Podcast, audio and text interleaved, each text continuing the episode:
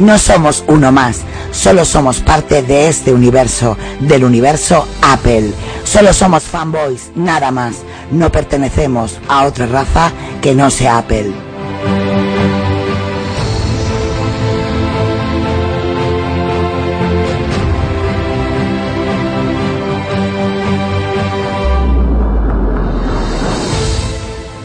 Ser fanboy no demuestra que somos un grupo de tontos, sino inadaptados a las normas.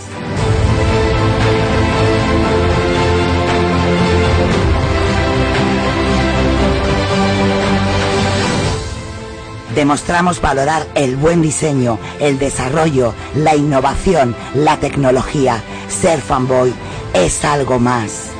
Únete a este gran complot. Únete a este universo. Únete a Apelianos.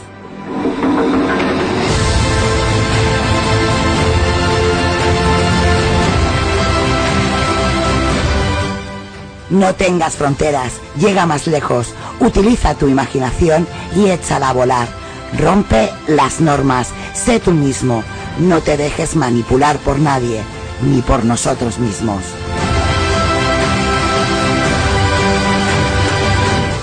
Sé original, forma parte de esto.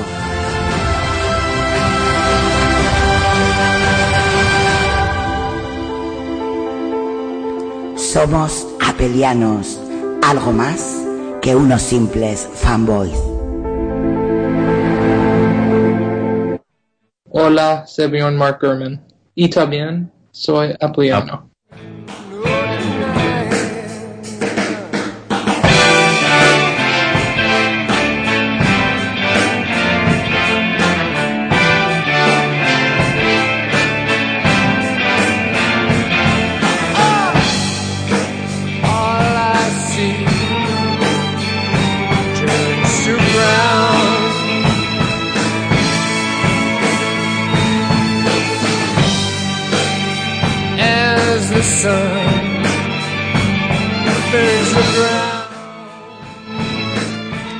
Bueno, otro día más en directo, ya estamos aquí. A hablar un poquito de esta nueva, eh, no es nueva en realidad, eh, Arkit. Y hoy nos acompaña pues Julio, nuestro compañero Julio del podcast Apple Coding. También nos acompaña en escucha el podcast que ya ha estado aquí alguna vez. Este sería creo que la segunda vez, Pablo Villar, ahora le presentamos y a Lucas. Así que vamos a empezar con, con, con el oyente, con el escucha que anda ahí siempre detrás. Pablo Villar, ¿qué tal? Muy buenas noches. Hola, hola, buenas noches a todos. Aquí desde Barcelona, Con un calor, ya lo sé, ya lo sé. con un calor que me muero, sí. ¿Qué tal, Lucas? Muy buenas. Muy buenas también desde Varna y bueno, con un poquitín más fresquete, mm, porque tengo el aire acondicionado, claro, si no, ni eso. Bueno, ahora vamos con, con Julio, el compañero que nos va a dar unas pistas eh, sobre esta nueva tecnología. Arkit, ¿qué tal, Julio, del podcast Apple Coding? Muy buenas noches, tío. Hola, soy Julio y yo también soy, soy Oh. apoliano. Recordar que nombraste al, al gurú Mark Gurman en tu episodio sobre Arkit. que algo tenía que Sí, ver. porque, porque él fue el primero que lanzó eh, el primer rumor eh, cuando habló de que Apple estaba... Saber, el primero que habló de este tema, Sí. obviamente, fue Tim Cook en una entrevista en la que dijo que la realidad virtual y la realidad aumentada eran dos tecnologías eh, muy interesantes y que a Apple le interesaban ambas dos, pero que la realidad virtual necesitaba más recorrido y la realidad aumentada tenía unas posibilidades mucho más prácticas, eh, así en primera instancia. Y al poco tiempo fue cuando Gurman salió diciendo que Apple estaba preparando para 2018 unas lentes de realidad aumentada. Luego se confirmó en la Keynote, ¿no? Bueno, a ver, no se ha, o sea, a ver, no se ha confirmado como tal. Es obvio que después de sacar ARKit, pues, eh, que por cierto, mm, sin ánimo de meter el dedo, es ARKit, le han metido una T de más en el nombre a- al, al framework. Eh, ARKit. Y Pues eso, pero bueno, es, de, es, de, es de humano equivocarse. No Ah, es somos- verdad, como sí, dice, sí, sí. Como dice Sonia en el, en el Le he puesto una- en la una- intro, le- le he puesto una- no somos perfectos, somos apelianos. Eh, Le he puesto una T Pues- de más, es verdad, sí, tienes razón. Bueno, pero eh, tontería aparte. Eh, está claro que Apple tiene que estar trabajando en eso porque lo que ha sacado mm, de la noche a la mañana es algo bastante impresionante. Y es impresionante porque, claro, puede haber mucha gente que esté diciendo, bueno, ¿y por qué tanto escándalo con el tema de ARKit y la gente compartiendo las demos y, la gente flipándolo y tal? Y bueno, pues en realidad la gente lo está flipando, como yo el primero, porque en realidad hay que tener en cuenta que ARKit es el paso por el cual Apple se ha puesto casi, casi a la altura de Microsoft con todo el trabajo que tiene ya hecho por delante con HoloLens. ¿Vale? O sea, eh, yo el- tengo un- la, el- la satisfacción de alguna forma ¿no? de, de recibir de vez en cuando pues información sobre determinadas empresas, etcétera, etcétera. Y, y hubo una empresa que, que ha hecho una empresa de, de Valencia que está eh, acostumbrada a trabajar con, con realidad aumentada, con realidad virtual, que son expertos en el tema y que han hecho una prueba en la que han concretado que, pues eso, además hice, hice un artículo al respecto eh, hablando precisamente de las pruebas que habían realizado, etcétera, etcétera, eh, y comentando, bueno, pues que, que efectivamente es una empresa valenciana, no, no me acordaba ahora mismo, se llama InnoArea, es una empresa de Valencia que es experta en temas de realidad aumentada y virtual, y ellos ya llevan tiempo trabajando con HoloLens, entonces han hecho una prueba eh, comparando el rendimiento de HoloLens y de ARKit y se han dado cuenta que el rendimiento es prácticamente idéntico, es decir, mm, con la salvedad de que la HoloLens son unas lentes eh, y ARKit funciona sobre un iPad o sobre, un iPhone. sobre un dispositivo. pero-. Claro, pero la calidad gráfica es prácticamente idéntica y sí es cierto que HoloLens obviamente tiene un poquito más de precisión porque tiene sensores infrarrojos que mapean eh, lo que es eh, la estancia y el, sitio donde estás, pero la capacidad de interpretación de las imágenes que se ven por la cámara y el cálculo de la profundidad que utiliza ARKit, pues es realmente eh, muy sorprendente. ¿De acuerdo? Entonces, estamos todos flipando por eso, porque Apple se ha sacado de la manga un producto con una calidad prácticamente de producto final eh, y además, eh, lo estábamos hablando precisamente hoy, que Pablo lo estuvo leyendo también en el chat este de Telegram de, de Swift, pues precisamente lo que ha, lo que ha permitido a ARKit es, digamos, facilitar la curva de entrada, ¿no? La barrera de entrada a ARKit. O sea, hasta ahora hacer realidad aumentada era pues ponerte Unity, por ejemplo, poner un plugin tipo, una librería tipo Buforia,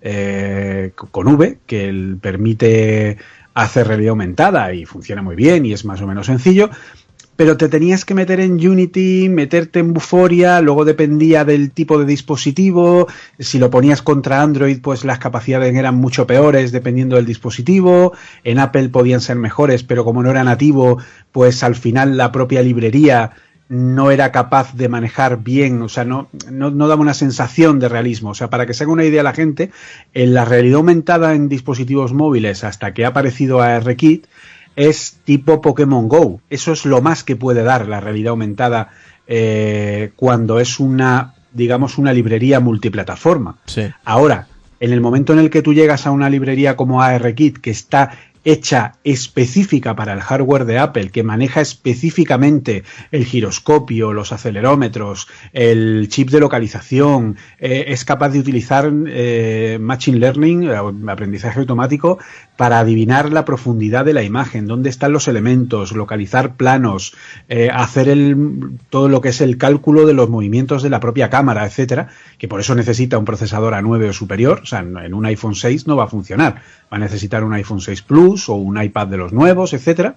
Pues claro, eso llega un momento en el que dices, es que Apple ha sacado un producto eh, con una calidad increíble y además muy fácil porque la curva de entrada es hiper sencilla, ya que lo ha montado sobre librerías que él ya tenía hechas. Entonces, la persona que trabaja en Unity, por ejemplo, lo único que tiene que hacer es utilizar eh, el fondo negro como la imagen real, igual que pasa con SyncKit o igual que pasa con eh, SpriteKit. Entonces, es una forma tan simple y tan buena de permitir ese tipo de integraciones que, claro, es que en un rato cualquiera te puede hacer una prueba, pues como hice yo, que tardé mm, dos o tres horas en montarme la- el planeta Tierra este girando que ha visto alguna gente que puse en Twitter, eso me costó, pues, eh, bueno, pues las dos o tres horas de, Pero de vamos- buscar cómo hacerlo y punto. Vamos a, vamos a empezar del principio, Julio. ¿Qué es ARKit? Para la gente que no lo Pues, sabe, claro. ¿Qué es Pues ARKit? a ver, todas las librerías de Apple, todas las librerías que permiten diferentes funcionalidades, terminan en kit, ¿vale? En KIT. Es un kit, pues eso, no es como el coche fantástico, es un kit de, de una sola T, es una, como un set de herramientas, ¿vale? Apple lo ve como un conjunto de herramientas. Y esos kits han sido así desde el, desde el año 88. AR, ¿qué es? Es Augmented Reality, es realidad, Realidad aumentada. aumentada. Es colocar objetos virtuales dentro de un espacio real, pero es una simulación, por la cual el sistema lo que hace es detectar el mundo real, detectar el movimiento de tu dispositivo Sí. y hacer que el movimiento, hacer que el mundo virtual que está colocado sobre el mundo real se muevan a la vez para que parezca que ambos están en el mismo sitio. ¿Vale? Entonces, si tú tienes una esfera del mundo como la que yo hice, pues puedes girar y ver la esfera desde cualquier plano, o si ves el vídeo este que se ha colgado hoy del, del el vídeo musical de, de Aja, del Take On Me, que es una, obviamente no es el vídeo, es una versión del vídeo, ¿no? Sí, sí, sí. Pues es una prueba, es una pues- prueba de que hasta dónde puede llegar.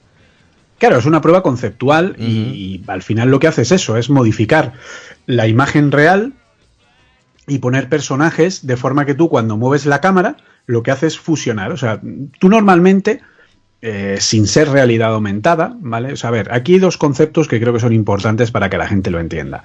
Uno es el concepto del canal alfa. Todo el mundo sabe lo que es el canal alfa en una imagen. Es la parte de color, que es un color transparente, y entonces cuando tú colocas una imagen encima de otra, parece que la imagen no tiene bordes, sino que es, pues eso, una imagen que tiene transparencia. ¿Vale? Hasta ahí todo el mundo es capaz de entender este concepto, sobre todo si hemos trabajado con web, etcétera, etcétera. ¿Vale? Entonces, es coger ese concepto de, eh, la, de la- del canal alfa, de la capa transparente, eh, que es un color que no se dibuja, pues en ese color que no se dibuja, en ese canal alfa, lo que hacemos es poner la imagen que viene de la cámara de fotos.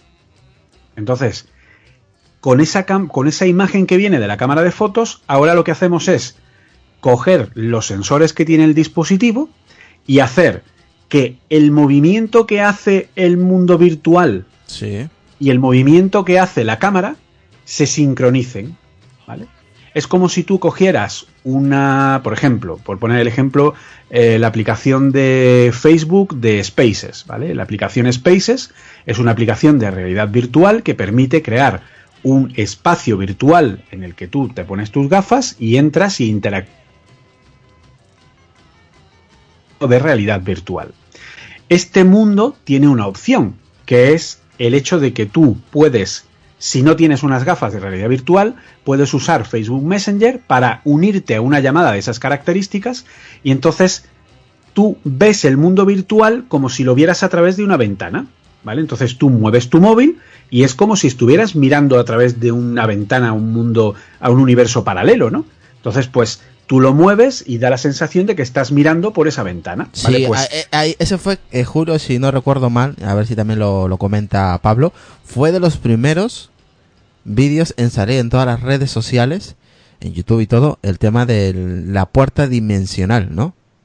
Esa que Claro, eh, tienes ese- ahí ese otro mundo. la cuestión. Claro, y la gente, había gente, es más, ahora, ahora, ahora continúa Julio. Había gente como yo, por ejemplo, que decía, y, y por ejemplo Sony decía, jo, pero eso, que eso es peligroso. O sea, te metes a un mundo, claro, es, es, es- a ver, es que es, a ver, ¿cómo, cómo, cómo lo explico? Tú estás, eh, esta es la realidad, ¿no? Donde yo estoy sentado, pongo mi, mi teléfono y veo, se supone como una ventana, una puerta, ¿no? Dimensional. eh, se supone que mientras que yo voy dando los pasitos, entro a ese, en teoría, mundo virtual, pero claro, estoy viendo el mundo virtual, pero en realidad no estoy en el mundo virtual, estoy en mi mundo, obviamente, ¿no? O sea, que es algo un poco rayante, el Julio. Bueno, pero eso es como decían, has tenido alguna vez un sueño que pareciera tan real. Eso que es, si es que es- despertaras del sueño no podrías diferenciar la realidad del mundo del sueño. Eso es la película Matrix. sí, sí, sí. Pero sí, básicamente frase. es eso. Entonces, cuando en esa demo del portal que tú acabas de decir, es el ejemplo más práctico. Cuando estás dentro del portal, solo estás viendo el mundo virtual, no estás viendo nada del mundo real. Tienes que girarte para ver la puerta en el mundo real. De hecho, a la demo de Aja le pasa exactamente igual. Solamente ves el mundo real cuando te das la vuelta y ves el portal Eh, hacia eh, afuera. eso es. No, no, no. No, No, no, no. En, la, en la demo de Aja se ve el mundo real, lo que pasa es que le ponen un filtro, no sé si te has fijado. Es Sí, la, sí, sí. la vi- Pero me refiero que, que se ve el mundo real tal cual es solo a través de esa ventana. Sí, ¿vale? sí, Pero sí. el resto sí, el resto está modificando, está haciendo un efecto de cómic parecido al del vídeo Sí, sí, musical, sí. Eso. eh, con lo que es la propia realidad. Pero eso es una ventaja que tiene el hecho de que ARKit no es la imagen que captura eh, la cámara, es cada fotograma procesado como imagen y un vídeo construido en tiempo real. Ah, y eso ¿vale? lo- no, es el no es el streaming de vídeo en tiempo real. Entonces tú puedes procesar cada imagen como, te- quieras. Claro, y convertirla como tú quieras. Entonces, eh, ese es un poco, o sea, ese es el, el kit de la cuestión de Sí. RKit. Es la posibilidad de poder fusionar en un mismo entorno el mundo real sobre el mundo virtual, haciendo que los movimientos que tú hagas sobre un mundo virtual que tiene un canal alfa, que no se va a dibujar, en ese canal alfa se va a ver la realidad y va a estar sincronizada en movimiento la realidad con el mundo virtual, de forma que va a parecer que todo es un uno y que todo tiene una coherencia y que todo forma parte de Pero- una misma realidad. pero es Eso mentira, ahora ¿a con que el sí, móvil, Julio? ¿A vale, a cuando tengan las lentes, pues será algo mucho más interesante. ¿A qué- Nos- a qué- entonces, cuando nos daremos el tortazo? sí. Claro. Bueno, lo que pasa que también hay que tener en cuenta que hay un poco de todo. Es decir, por ejemplo, Asus va a sacar ahora unas gafas eh, para HoloLens precisamente que son mezcla entre realidad virtual y aumentada. O sea, son unas gafas que tienen unas cámaras frontales y que lo que van a permitir es poder entrar en un mundo de realidad virtual, pero también van a poder dar una experiencia HoloLens más limitada, porque son unas gafas más baratas, etcétera, pero es un poco a donde vamos encaminados. Facebook acaba de anunciar que va a sacar unas Oculus de 200 dólares de realidad virtual eh, basado en tecnología móvil, porque la tecnología móvil ya tiene una potencia, eh, digamos, lo suficientemente buena como para dar una experiencia, llamémosla, de inmersión de calidad media, media tirando a alta, ¿vale? Depende del entorno. Y de hecho, a los dos días o así, eh, HTC anunció tres cuartas de lo mismo, que iba a sacar también unas gafas de unos 200 pavos, eh, que creo que esas se las iba a hacer con Xiaomi, me parece, o no sé si uno u otro, alguna de las dos iba a hacerlo con Xiaomi, no recuerdo ahora mismo. Y, y entonces, bueno, vamos un poco direccionado a eso, ¿no? Vamos un poco direccionado a, pues eso, a la película de película barra novela eh, Ready Player One, en el que en el año 2025 todo el mundo vive en Oasis, que es el mundo del realidad virtual en el que la gente hace su vida. Eh, y fuera de ahí no hay vida, no existe nada. Y es a donde vamos direccionados. O sea, eso de que hoy día la gente esté todo el día pegada al ordenador, en 10, 15 años puede ser fácilmente que estemos dentro de un mundo virtual en el que conectarnos a nuestra red social sea pues una de dos. Mira, o ya- directamente entrar ya- en un entorno virtual ya o ponernos unas lentes de realidad aumentada y ver a nuestros amigos en casa con nosotros, aunque uno esté en Polonia, el otro en Japón y el otro en México DF. Ahí está. O sea, Mira, ahí acabo de encontrar, saludos a Sonia que nos está escuchando ahí atentamente. Mira, acabo de encontrar el tuit de Julio cuando ha comentado sobre la Tierra, ¿no? El mundo, nuestro mundo, cómo ha creado, ¿no? De, mm, dice, terminar el planeta Tierra con nubes y todo, animado y suspendido en la habitación. Todo con ARKit y hecho con SSN Share. Ahí lo dejo el tweet. Lo voy a dejar también en la descripción de, de- de- de este episodio para que la gente, pues, eh, sepa de lo que está hablando Julio, ¿no? Al menos con imagen y movimiento, para que entréis directamente al tweet de Julio y veáis lo que estamos hablando. Eh, no Pues solamente... tú imagínate, tú imagínate dentro de 10 años Pues eso te que igual que hay un 5 o 10 años, igual que hay una bola del mundo suspendida cuasi realista, pues imagínate, pues eso, el que tú veas los avatares de tus amigos con una calidad eh, casi hiperrealista o que te sea, entre comillas, difícil de, de diferenciar y que tu dispositivo sea capaz de fusionar el que tus amigos estén sentados y los sienta en el sofá e interactúan o parece como que entonces va a haber una mezcla entre Pero una falsa vamos- realidad mezclada con la virtual más un mundo virtual que, hostia, va a ser un salto importante a nivel social, ¿eh? Oye, ¿ha- ¿habéis visto un episodio de Black Mirror que, que la gente lleva, casi todo el mundo lleva implantado unas lentes y, y ven en realidad aumentada y entonces cuando alguien se enfada con otro lo bloquea y entonces tú cuando lo miras lo ves borroso al tío, no, lo, no sabes quién es. Sí, ¿Lo ese, es el- ese fue el episodio de Navidad. El de el que están en la nieve y le cuenta a uno que la mujer lo bloquea y tal, y entonces se ve sí. borrosa la persona. Sí, pues. Y al final lo castigan y, y y bloquean a todo el mundo y no ve a nadie, solo, es- todo el mundo es borroso. Sí, sí, o sea, y puede pasada. ser algo. Pero eso no está. No, no, no dista tanto de lo que puede ser una sociedad moderna dentro de 15, 20, 25 años. O sea, eh, fijaos cómo ha cambiado hoy día, por ejemplo, la misma legislación. Hoy día hay delitos tipificados eh, que hace años eran impensables. Hoy día tenemos problemas de seguridad informática, problemas de... eh, hay millones de dispositivos, o sea, la forma Bueno, de comunicación ha cambiado radicalmente. Julio. En fin, Julio, va, eso, lo, lo del futuro, lo que nos viene, lo tocamos en la última parte del episodio, vamos a ir por, por partes como Jack. Eh, vale, ya hemos hablado más o menos de la introducción, ¿no? de cómo funciona, eh, las bases, ¿no? Como has comentado, ¿no? De, de ARKit. Ahora vamos a, a, a explicar, por ejemplo, para qué dispositivos y por qué son compatibles. ¿Con qué dispositivos? Yo tengo aquí una lista, tú me lo confirmas si es así o, o se me ha olvidado alguno. Porque en, en el episodio que tienes tú de ARKit en Apple Coding, eh, hablas, no, es, no estabas seguro si el iPhone 5C entraba, ahora me lo dices. Eh, el iPhone SE. eh, eso es, sí, el, el, sí, el S. iPhone 6S y 6S Plus, iPhone SE, iPhone 7 y 7 Plus, iPad de 12,9 pulgadas del 2015, o sea, el que tengo yo, y iPad Pro eh, de 9,7 pulgadas del 2016, el iPad del 2017 y el iPad Pro de 10,5 y 12,9 pulgadas del 2017. ¿Estás de acuerdo que estos son los dispositivos compatibles con, con esta tecnología? ¿O me falta alguno? Sí, es. No, yo creo que no. Es todo lo que son los procesadores A9, ¿no? A9. A9. A9. O sea, antes de A9, la gente tiene que entender porque hay gente que dice, no, no, es que ARKit no va a funcionar. No, a ver, ARKit va a funcionar. ¿Vale? Lo que pasa es que con las apps de ARKit va a pasar algo eh, que va a depender del desarrollador. Es decir, yo como desarrollador, eh, ARKit tiene dos modos: el modo de tres ejes y el modo de seis. El modo de tres ejes es el del mundo virtual. Tú solamente ves el mundo virtual y tu móvil se mueve como una ventana de ese mundo virtual. Pero no hay realidad, no hay una mezcla entre el mundo virtual y el mundo real. ¿Vale? Entonces, si, el, si la app de realidad aumentada proporciona un mundo virtual para suplir esa falta del mundo real, pues entonces va a poder funcionar en un procesador A7 o A8, en cualquier dispositivo que soporta iOS 11. ¿Vale? Van a poder eh, ejecutar ese modo de tres ejes.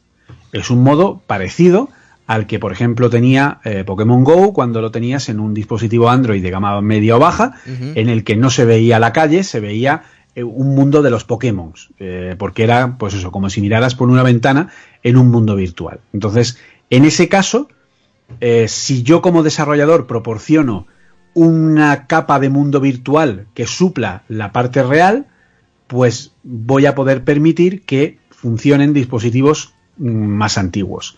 Ahora, si yo como desarrollador marco la app y le digo que no, que tiene que tener soporte de seis ejes, entonces cuando tú vayas a descargarla del App Store, te va a decir, no, esta app no está soportada en tu dispositivo. Y no te va a dejar descargarla. ¿De acuerdo? Y entonces, esas son las apps que necesitan al menos un procesador A9. porque son las que funcionan con seis ejes, porque son las que mezclan realidad con mundo virtual, Sí. que es lo que hemos estado viendo hasta ahora como demos de ARKit. ¿Vale? Entonces esa es la gran diferencia y va a depender del desarrollador, ¿vale? Porque eh, habrá desarrolladores que lo, lo pongan y habrá otros pues que no lo pongan, obviamente. ¿Pero qué quiere decir seis ejes? ¿No son tres ejes en 3D? Son seis ejes porque son los tres del mundo virtual y los tres del mundo real Ah, que vale, tienen vale. que ser sincronizados. Sí, mezclarlos, Vale, vale. ¿no? Para luego ya darnos esa imagen de, de un objeto real. Aquí tenemos a Carlos O sea que- Castillo. Venga, Lucas. Buenas noches. Hola, buenas noches. Venga, Llego Lucas. tarde, pero. Venga, Lucas, ¿qué Yo iba decías? a comentar que, que era a partir del iPad de 2015, es a partir del Air 2, ¿no? Mm, no, no he dicho del iPad Air 2. de- si no he comentado nada de eso. El Air El- 2 no no, entra. porque es una 8, si no recuerdo mal. No entra, no está en la Es lista. una- Claro, como tú has dicho iPad de 2015, Pero estoy hablando del iPad Pro 2012 9 con no, 12 de 12,9 A ver, pulgadas, que es el que tengo básicamente yo. son todos los iPad Pro, ¿vale? Todos Sí, los todos. iPad Pro. Y luego de iPad que no son Pro, solamente El iPad de creo que es 2017. el iPad nuevo. Eh, sí, el, que acaba es el último. el que es el iPad, el que vale ahora 400 y pico euros. Sí, que es el, el iPad de Sí. entrada, ¿no? Eso es. Y a partir del iPhone, pues S y Sí. del 6S en adelante. Efectivamente, el iPhone 6 y tal no lo, No, no lo soportan. el SE puede ser que lo soporte porque tiene el mismo procesador que 6S. Sí, sí, Sí, el SE Lo que pasa es que yo había leído en algún sitio que el SE no. Entonces eso es lo que me había hecho dudar, que el SE tenía o le faltaba algo eh, que era esencial para la experiencia. Pero ahí ya es que eh, si lo ha estado buscando eh, Isra y lo ha visto que lo soporta, pues sin ningún problema. Pero mira, tengo aquí Sí. el iPad Air 2 y te confirmo que es un procesador A8X. No, no lo aguanta. Sí. No lo Entonces, un No iPad. Air 2 no lo soporta. O sea, los únicos iPad que funcionan con ARKit a nivel de apps que unan mundo real y mundo virtual son los. El único iPad que no es Pro que lo soporta es el último que se vende hoy día, el que se llama solo iPad, ¿vale? Que no es Air ni es nada. Ese sí. Y luego, los Pro. Esos son los únicos iPad. Y luego los iPhone, los 6, 6S, SE, 7 y 7 Plus. Sí, claro, ya, ahí ya es lo lógico. O sea que para aplicaciones buenas que sean de a- que utilicen ARKit esos dispositivos. Sí, a ver, lo que De hecho, decía, lo que decía es muy Julio. probable que haya apps que nieguen y que cuando vayan a, A descargar, comprarla o vayas a bajar, te van a decir que no. Este dispositivo no funciona. Es más, en realidad, algunos, algunos, eh, algunas aplicaciones, como decía Julio, van a ser compatibles en dispositivos de 5S y del iPad Air que tengan chip A7 y por supuesto la compatibilidad con iOS 11. Pero como dice Julio, igual va a haber una aplicación que va a requerir más potencia y aunque tengas el 5S te va a decir que no, que necesitas un dispositivo o un iPhone superior. Eh, est- estaríamos hablando del iPhone SE o del 6S en adelante. Ajá. Prácticamente es, así. Es lo que van a haber, van a haber dos tipos de aplicaciones. Esto, como ha dicho Julio, depende del desarrollador. Eh, si hace una aplicación pues que requiere much- mucho procesador, pues obviamente vamos a necesitar dispositivos del 6S, hablando del iPhone, del 6S en adelante. Si no necesita una potencia brutal, pues con un dispositivo, un 5S, pues mm, va a hacer falta más que ese, ese modelo. No, de menos no, no se va a poder. Que tenga el, el A7 en adelante, pues sí.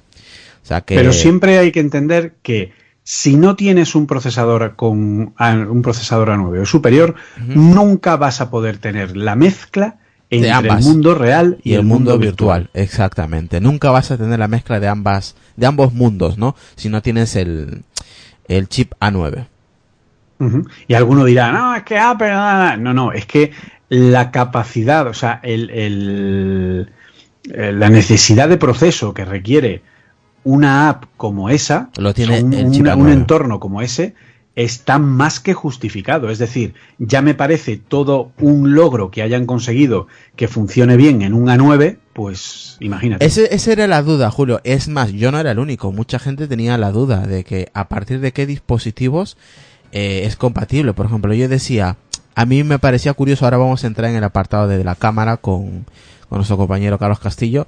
Claro, eh, yo le preguntaba a Pablo en el en grupo de Telegram, ya, pero hace falta tener doble cámara, hace falta tener una, es por, por, por narices hay que tener doble cámara para que haga la animación de, de 3D o, o, hace falta solamente una cámara, eh, cómo, cómo funciona la cámara eh, junto con el procesador, o sea, es eh, obviamente es importante la cámara, pero a qué nivel trabaja, eh, es- esas son muchas dudas a- en, en el apartado de la cámara y el cómo procesa toda esa información y luego pues nos la da el resultado pues en nuestra pantalla, ¿no? Con ese mundo virtual, ¿no? Que estamos hablando ahora. Exacto. A ver si bueno, que hable, que hable el experto en cámaras. Carlos Castillo, experto en cámara, profesional. A ver, el experto en cámaras os dice que la simulación de 3D está hecha por software, no está hecha por cámara, ¿vale? Claro. Porque eh, para que fuera con, hecha por cámara, como si- cuando tú grabas una película, O sea, Ahí se lo- os- dos, dos cámaras exactamente iguales. Repite, repite, decir- repite, que se, se te ha cortado. Se me corta. Cuando tú grabas en cine o en 3D real, Sí. lo, lo haces con dos cámaras exactamente iguales. Misma cámara, mismo eh, misma profundidad de campo, mismo mismo angular. ¿vale? Y enfocadas en distintos ángulos, para que luego eh, al mezclarlo nuestro cerebro crea que lo está viendo con dos ojos. ¿Se me, se me oye? ¿Se Sí, ahora sí, ahora sí, sí. Vale, ahora sí. Entonces, eh, las dos cámaras del iPhone, eh, lamentablemente, no son iguales. Ah. Una es un 20, 20 y tantos milímetros y otra es un 50 milímetros. Una tiene una apertura y otra tiene otra apertura. Por lo Entonces- tanto, no son, no son dos cámaras iguales, no pueden hacer 3D. Ujú. La, eh, el de La 7 fu- Plus, el de, si- estamos hablando del 7 Plus, la que tiene doble cámara. del 7 Plus. La función de esa cámara es eh, dar un hacer de teleobjetivo, ¿vale? Hacer hacer un zoom un zoom óptico o semióptico, porque tampoco todos todos son ópticos, son la mezcla de las dos distancias, el software te hace un zoom. Pues mira, no sabía. Continúa. Entonces, eh, todo lo que aparece de ARKit de, en 3D realmente son simulaciones, o sea, está simulado, está hecho en 3D, no nos engañemos, como la mayoría del cine. El cine, las películas en 3D Ujú. se ruedan en, en dos dimensiones y luego es un software que la convierte a 3D. Y solamente muy pocas películas, creo que Avatar fue una de ellas y no sé si ha habido otra, que se han rodado realmente nativamente en 3D. Avatar, The Amazing Spider-Man, la trilogía del Hobbit. eh, y me parece que poco más. Poco más. Y poco más. Alguna, alguna seguro que se me escapa, Vamos, pero que- creo que nada, ninguna más. De- no pasa de una, de una mano. Es carísimo grabar, es complicadísimo grabar en 3D y realmente es mucho más eh, viable eh, grabar en 2D y luego pues el- los software están tan evolucionados Pero que te claro, consiguen eh, hacer Carlos, un 3D bastante real, digamos, Carlos. real, dentro de todo lo real que puede ser. pero necesitas un procesador potente como había, estaba comentando Julio, para que haga ese trabajo. Claro, porque lo que hace es Claro, coger las imágenes evidente. Y detectar la profundidad dentro de la imagen. Es decir, el- lo que hace la, la cámara del iPhone en este caso, o cuando se hace una conversión a 3D de una imagen 2D, lo que se hace es mapear la imagen y conseguir la profundidad de la misma y calcular las distancias a las que están los objetos dentro de la propia imagen. Eso es. Y luego ya te los, te los transforma en 3D, que es lo que nosotros vemos en el, en el dispositivo. Claro, entonces lo que pasa que el nuevo formato de imagen que usa el iPhone, el famoso HEIF, el High Efficiency Image Format, Sí. eh, es un formato que, aparte de la información de la propia imagen, es capaz de grabar una capa de profundidad de la propia imagen. es capaz de grabar un canal, una capa, una capa canal dentro del, del propio fichero, que lo que hace es guardar la información como una eh, como un ¿cómo se llama esto? como una de esta de como un mapa de calor, ¿vale?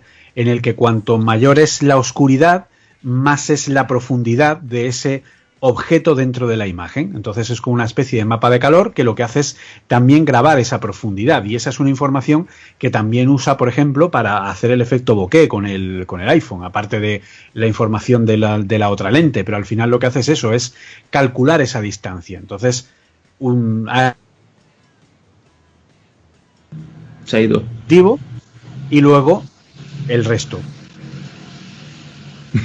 Se- eh, te ha sido por unos 4 segundos, Julio, más o menos. Lo, lo último, repite lo último. No, digo pues eso, que, el, que lo que hace este formato de imagen es grabar un mapa de calor de, eh, de la profundidad de cada elemento dentro de la imagen para saber si está más o menos alejado de lo que es el objetivo y uniendo eso con los datos del propio dispositivo es como consigue mapear con una precisión muy alta, a base de uso de Machine Learning, etcétera, consigue mapear de una forma muy precisa y muy alta eh, un espacio sin necesidad de utilizar ningún tipo de componente adicional. Ahora, en el momento en el que el nuevo iPhone traiga el sensor láser que dicen que puede traer, pues entonces eso ya mejorará a unos índices Sí. ya brutales. Sí, es, es lo que comen- lo que se comenta en una que otra filtración que también he estado mirando y leyendo sobre el futuro iPhone 8, eh, que llevaría una especie de láser o infrarrojo o algo parecido. Sí, un, un sensor láser sensor que láser, proyecta y que es capaz de eh, medir las distancias. Eso es. De hecho, es un poco lo que hace eh, a la hora, pues eso, es un poco lo que llaman la, proyección, ¿no? Los, los raycast que lo que hacen es lanzar un rayo como si fuera un murciélago y medir el tiempo que tarda en volver ese rayo al sensor eh, para saber eh, qué distancia es la que a la que está el objeto.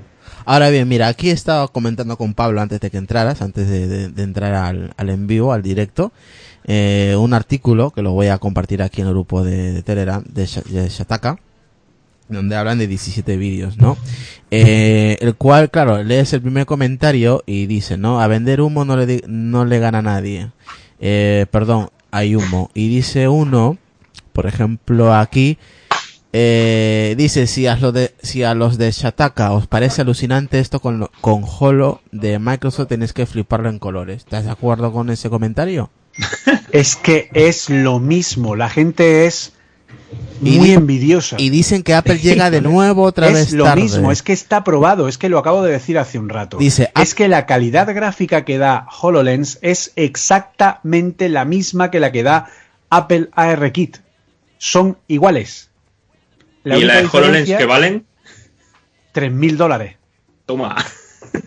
Claro, aquí el comentario Y dice... solo, lo- y solo se vende para desarrolladores. Claro, O aquí sea, el tú co- no lo puedes comprar hoy día en el mercado. Tú no sí. puedes ir y decir, oiga, póngame cuarto y mitad de HoloLens, porque no te la ponen. Aquí dice el comentario, Apple llega tarde una vez más, donde otros llevan años, tanto Microsoft como Google. ya han ¿Tarde a visto- qué? Si ya- no tiene, pero si Microsoft y Google no tienen productos comerciales. Dice, ya han visto este ¿Pero mercado por qué la mucho. gente es tan subnormal? Nadie, Con perdón. nadie todavía, nadie. Al igual que los servicios en la nube no se difunden de una otra otras empresas, pero Apple lleva ya unos años viendo cómo les adelantan en los negocios de A futuro. ver, y se están señores, que Apple es la primera marca que va a sacar un producto comercial de Terminado. realidad aumentada Terminado. real. Terminado. La primera marca. Porque Microsoft no vende HoloLens y Google no tiene ni siquiera un producto. Acabado. Ya que su solución de, de- de realidad aumentada no la ha visto ni el que la ha hecho.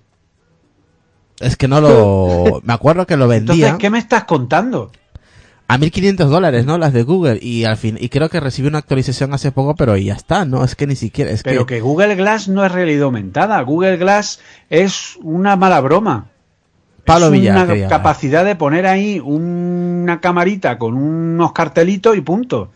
Pero es, sí, bueno, es realidad aumentada, pero vamos a hablar como habla Microsoft. ARKit no es realidad aumentada, es realidad holográfica. Es decir, es poner un mundo 3D sobre el mundo real. Sí. Eso fue lo que realmente nos impactó cuando Microsoft presentó la HoloLens. Y desde luego, eh, y eso hay que ganar, hay que darle el mérito completo a Microsoft, los primeros en explorar ese terreno han sido Microsoft y han sido los que han marcado el terreno, como ya he dicho ya muchas veces. Pero es que eso no tiene absolutamente nada que ver con el hecho de que el primer producto serio comercial en el mercado de realidad Que ya- aumentada eso, es Apple. es de Apple. Claro. Eh, Pablo Villar. Y a- Apple tendrá ahora una ventaja muy grande porque al tener el producto antes, aunque no tenga las gafas, se podrán hacer muchos, muchas aplicaciones que aprovechen esto y cuando tengan las gafas ya tendrá las, la- las, todas las aplicaciones. Claro, efectivamente. Es que ahora lo que está haciendo es, o sea, ha sido en ese sentido, y eso lo he comentado muchas veces, mucho más inteligente que Microsoft. Microsoft ha sacado las lentes, no va a poder sacar un producto comercial. Es que, atentos a lo que digo, es que las lentes de Apple van a estar en el mercado antes que las de Microsoft. Que tiene narices. Si no, cambia nada, claro. Que tiene Podría narices. ser que Apple se retrasara, podría ser que, que no lo sacara a tiempo, no, no lo sabemos, ¿vale?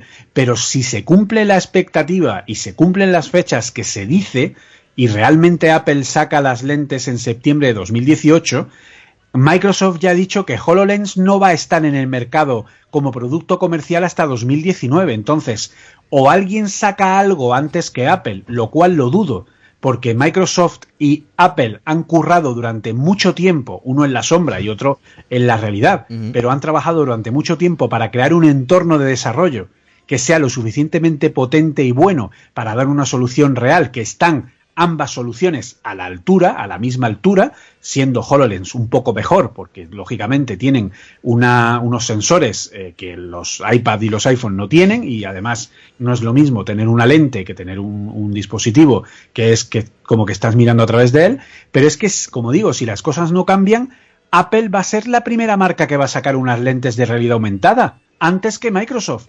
Mira, aquí dice un comentario de Cosa Arturo. totalmente inexplicable, porque Microsoft sí tiene un entorno donde introducirlo naturalmente todo Mm. esto, que es la Xbox. La Kinect. Efectivamente. La Kinect. Sí. Cosa Pero que Apple así- no tiene realmente un, un mercado, realmente es, es una nueva vía. Claro, pero HoloLens en ese sentido, eh, una de las cosas que presume, y creo que es uno de los grandes aciertos de Microsoft, es que es un dispositivo totalmente independiente, no requiere estar conectado a nada. ¿Vale? Es un ordenador en sí mismo. Entonces, eh, bueno, pues eso, eh, digamos que HoloLens ha venido a intentar crear una experiencia de trabajo eh, más allá de lo normal, teniendo un escritorio, teniendo o sea, un escritorio virtual, teniendo una serie de aplicaciones o juegos determinados. eh, por eso compró Minecraft para poder hacer su propio Lego, etcétera. O sea que, que en ese sentido la- las posibilidades con HoloLens van a ser también increíbles, pero va a ser eso, van a ser dos productos, uno las lentes de Apple y otro las lentes de Microsoft, que van a tener unas capacidades muy parecidas, que muy probablemente eh, el desarrollo que se haga para una sea fácilmente convertible a la otra y viceversa, ¿vale? Porque estoy convencido que va a haber plugins eh, multiplataforma para Unity o para Unreal que puedas hacer un único desarrollo de realidad aumentada y puedas ejecutarlo tanto en HoloLens como en ARKit y en ambos tengas la misma calidad. ¿Vale? O sea, esto es eh, una realidad absoluta, o sea, vamos a poder eh, hacer un único desarrollo y verlo en ambos dispositivos, en ambos entornos, pero mm, va a ser muy complicado que alguien le haga la competencia a ese nivel, porque ¿qué va a hacer Google? ¿Sacar una librería de AR que funcione en Android 9? Pues nada, espérate a que haya dispositivos de Android 9, que a lo mejor para 2040. Mira, aquí hay un comentario, Julio, que eso me imagino que estarás de acuerdo. Yo también estoy de acuerdo. Dice Arturo Carlos Elizonde, dice, señor Julio, y tiene razón, Apple acaba de dar el zarpazo a este tema. Se saltaron los prototipos de los demás. Tendrán millones de dispositivos listos en la calle. Efectivamente, es que en septiembre va a haber millones de dispositivos haciendo pruebas reales para que dentro de un año la experiencia de las lentes sea mucho mejor. Hablas de, Y va a septie- tener hablas de un- septiembre por el, por el próximo iPhone, claro. No, hablo de septiembre porque es cuando saldrá iOS 11 y cuando vas a tener millones de iPad Pros, millones de iPads y millones de iPhones con aplicaciones de realidad aumentada, algunas muy chorras, otras no tan chorras, etcétera. Habrá mucha aplicación que sea en plan de ¡guau, mira cómo mola! pero no va a tener más funcionalidad que esa, pero también va a haber Profesionales. Que serán las que más tarden en llegar. O sea, las primeras que van a llegar Son son las de guau chaval, cómo mola esto. Sí. Esas son las primeras, esas las vamos a tener todas en septiembre, que van a servir Seguro. para fardar con los colegas, pero para poco más, ¿vale? No van a tener, y para, incluso habrá gente que diga que ARKit se ha desinflado, que ha pasado el hype, que no sé qué, que no sé cuánta. Hasta que el año que viene empiezan a llegar las aplicaciones de verdad de realidad aumentada. Empiezan a llegar enciclopedias virtuales en realidad aumentada enfocadas en educación. Empiezan a llegar juegos eh, que permitan hacer todo tipo de gamificaciones, de experiencias lúdicas, de, integración de experiencias de education, de creaciones educativas, eh, de juego de construcciones, de, en fin, infinidad de posibilidades que, como decía uno, o sea, lo importante no es lo que yo soy capaz de pensar hoy que puede hacerse con la realidad aumentada. Lo importante es lo que no soy capaz de imaginar que podrá hacerse con ello. ¿Qué te ¿vale? iba Entonces, en el. Algo le iba a decir a, a- Carlos, nuestro compañero del podcast Refle Podcast. Eh, Carlos, cuéntanos, cuéntanos un poquito más el tema de, las cámaras, de la doble cámara. ¿Va a tener importancia? ¿Tiene importancia? ¿O no tiene nada que ver? Aquí lo, importante es el procesador. Aquí yo estoy seguro que no tiene nada que ver. Lo importante es el procesador para, porque como dice Julio, las imágenes se mapean. El, nuestros iPhones se pasan todo el día ma- mapeando imágenes, ¿sabes? Todas las imágenes de nuestro carrete son mapeadas para, para cuando nosotros damos al buscador y buscamos dentro de la imagen, yo que sé, un coche, eh, automáticamente nos va a mostrar todas las fotos en las que aparece un coche. Eh, un perro, pues todas las fotos donde aparece un perro, ¿no?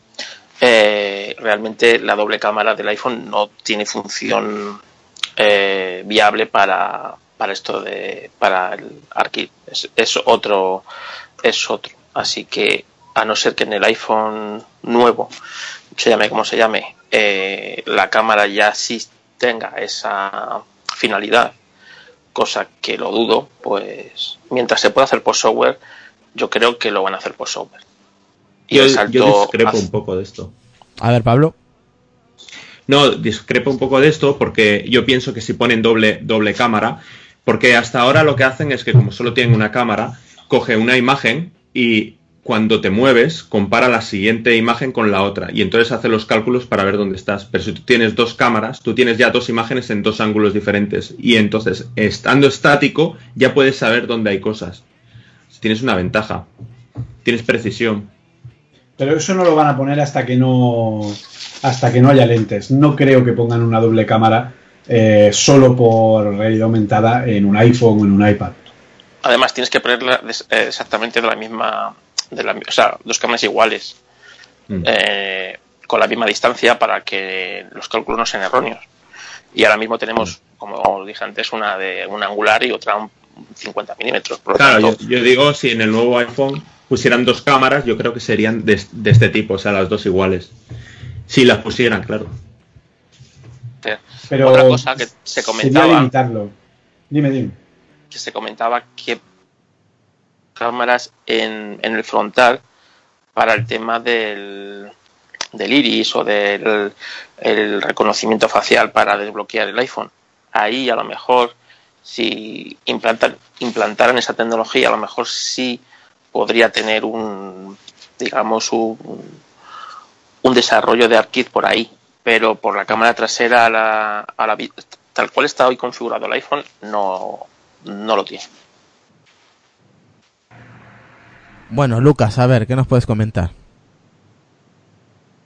Eh, pregunta ¿Sobre con el, tema, con el tema de accesibilidad, por ejemplo.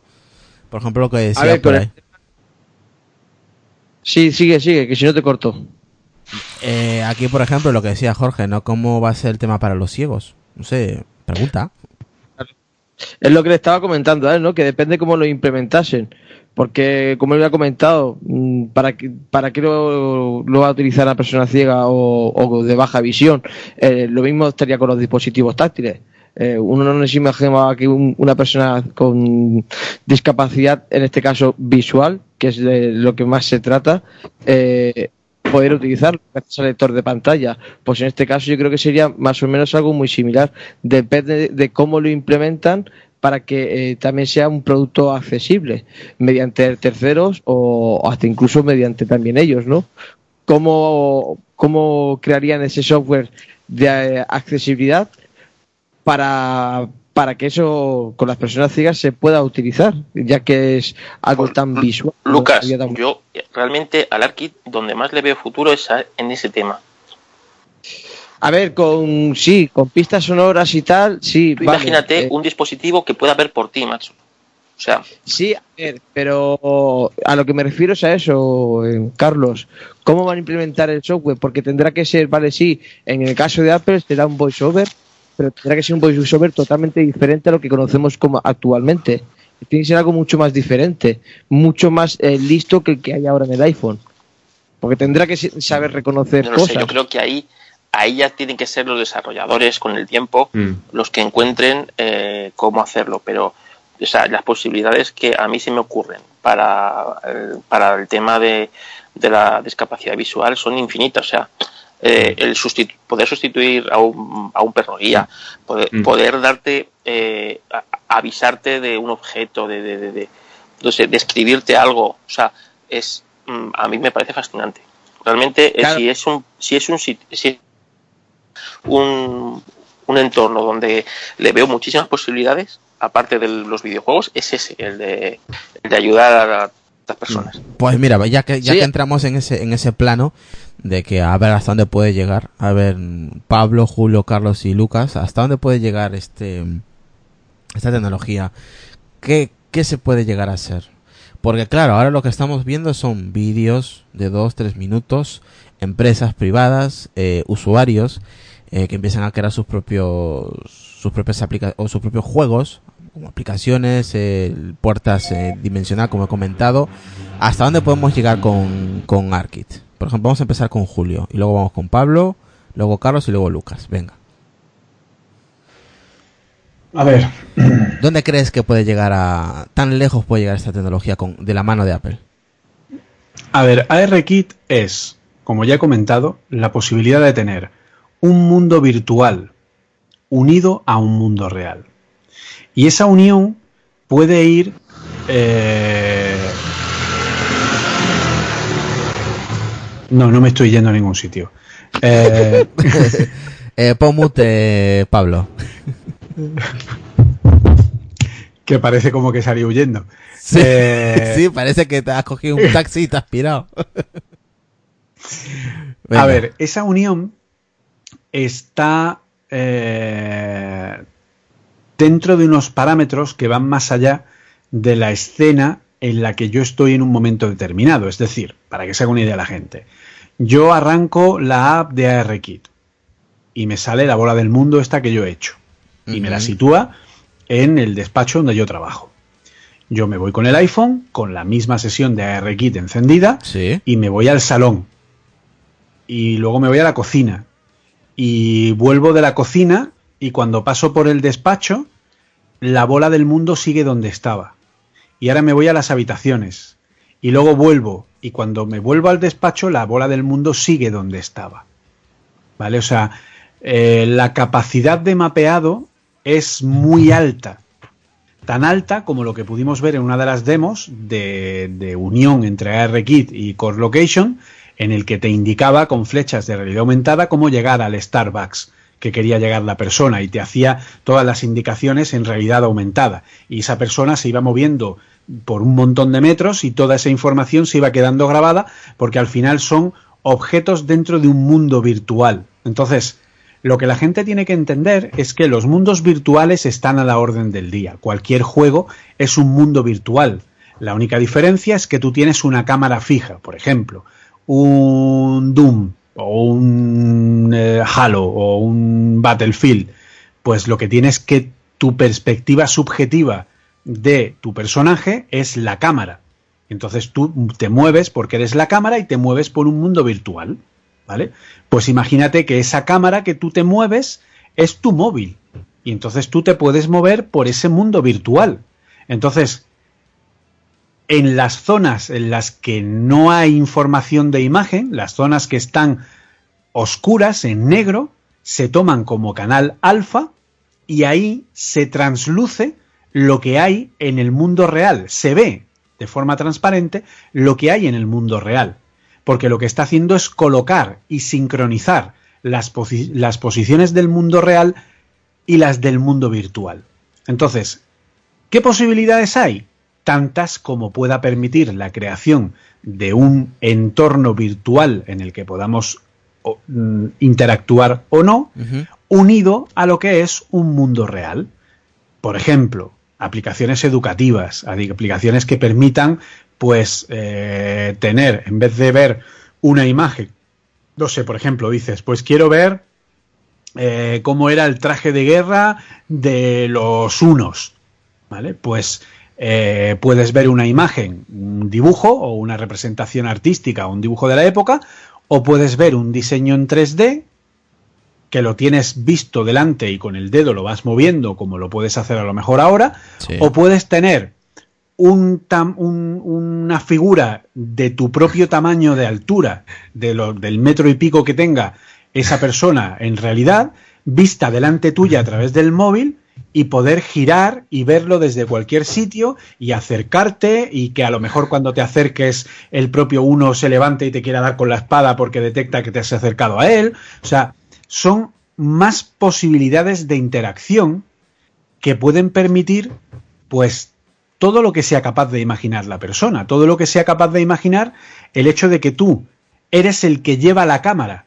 Nosotros estamos acostumbrados a movernos en un mundo 3D donde la cámara se mueve, pues a lo mejor con el mando de la consola o con el teclado o con el no sé qué, y ahora la cámara va a ser un teléfono móvil o un iPad y entonces tú podrás ver ese mundo en 3D con ese dispositivo unido al mundo real.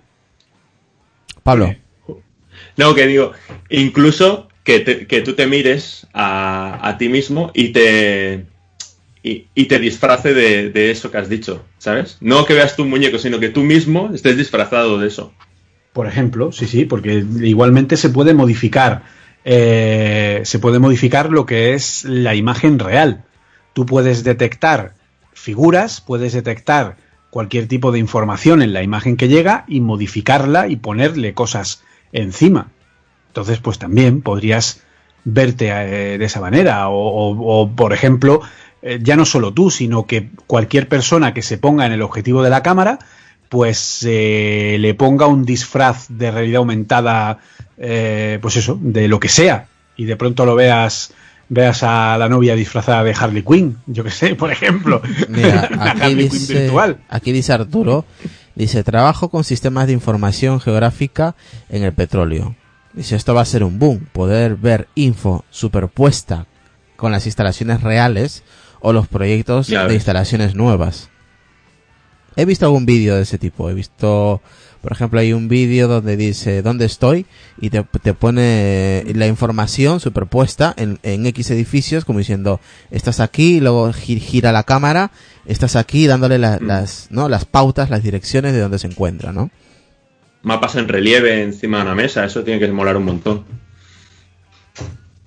O imagínate Sí. que abres el capó del coche y te dice lo que es cada cosa y Efectivamente, Sí. por ejemplo, Sí, sí, sí, sí. Por ejemplo, eso, eso sería una unión entre o, o los productos que vayas por el supermercado y vas viendo productos y te va diciendo qué producto es cada uno, qué precio tienen otros supermercados, eh, qué calorías tiene, eh, en fin, cualquier cosa. Yo lo que había pensado también.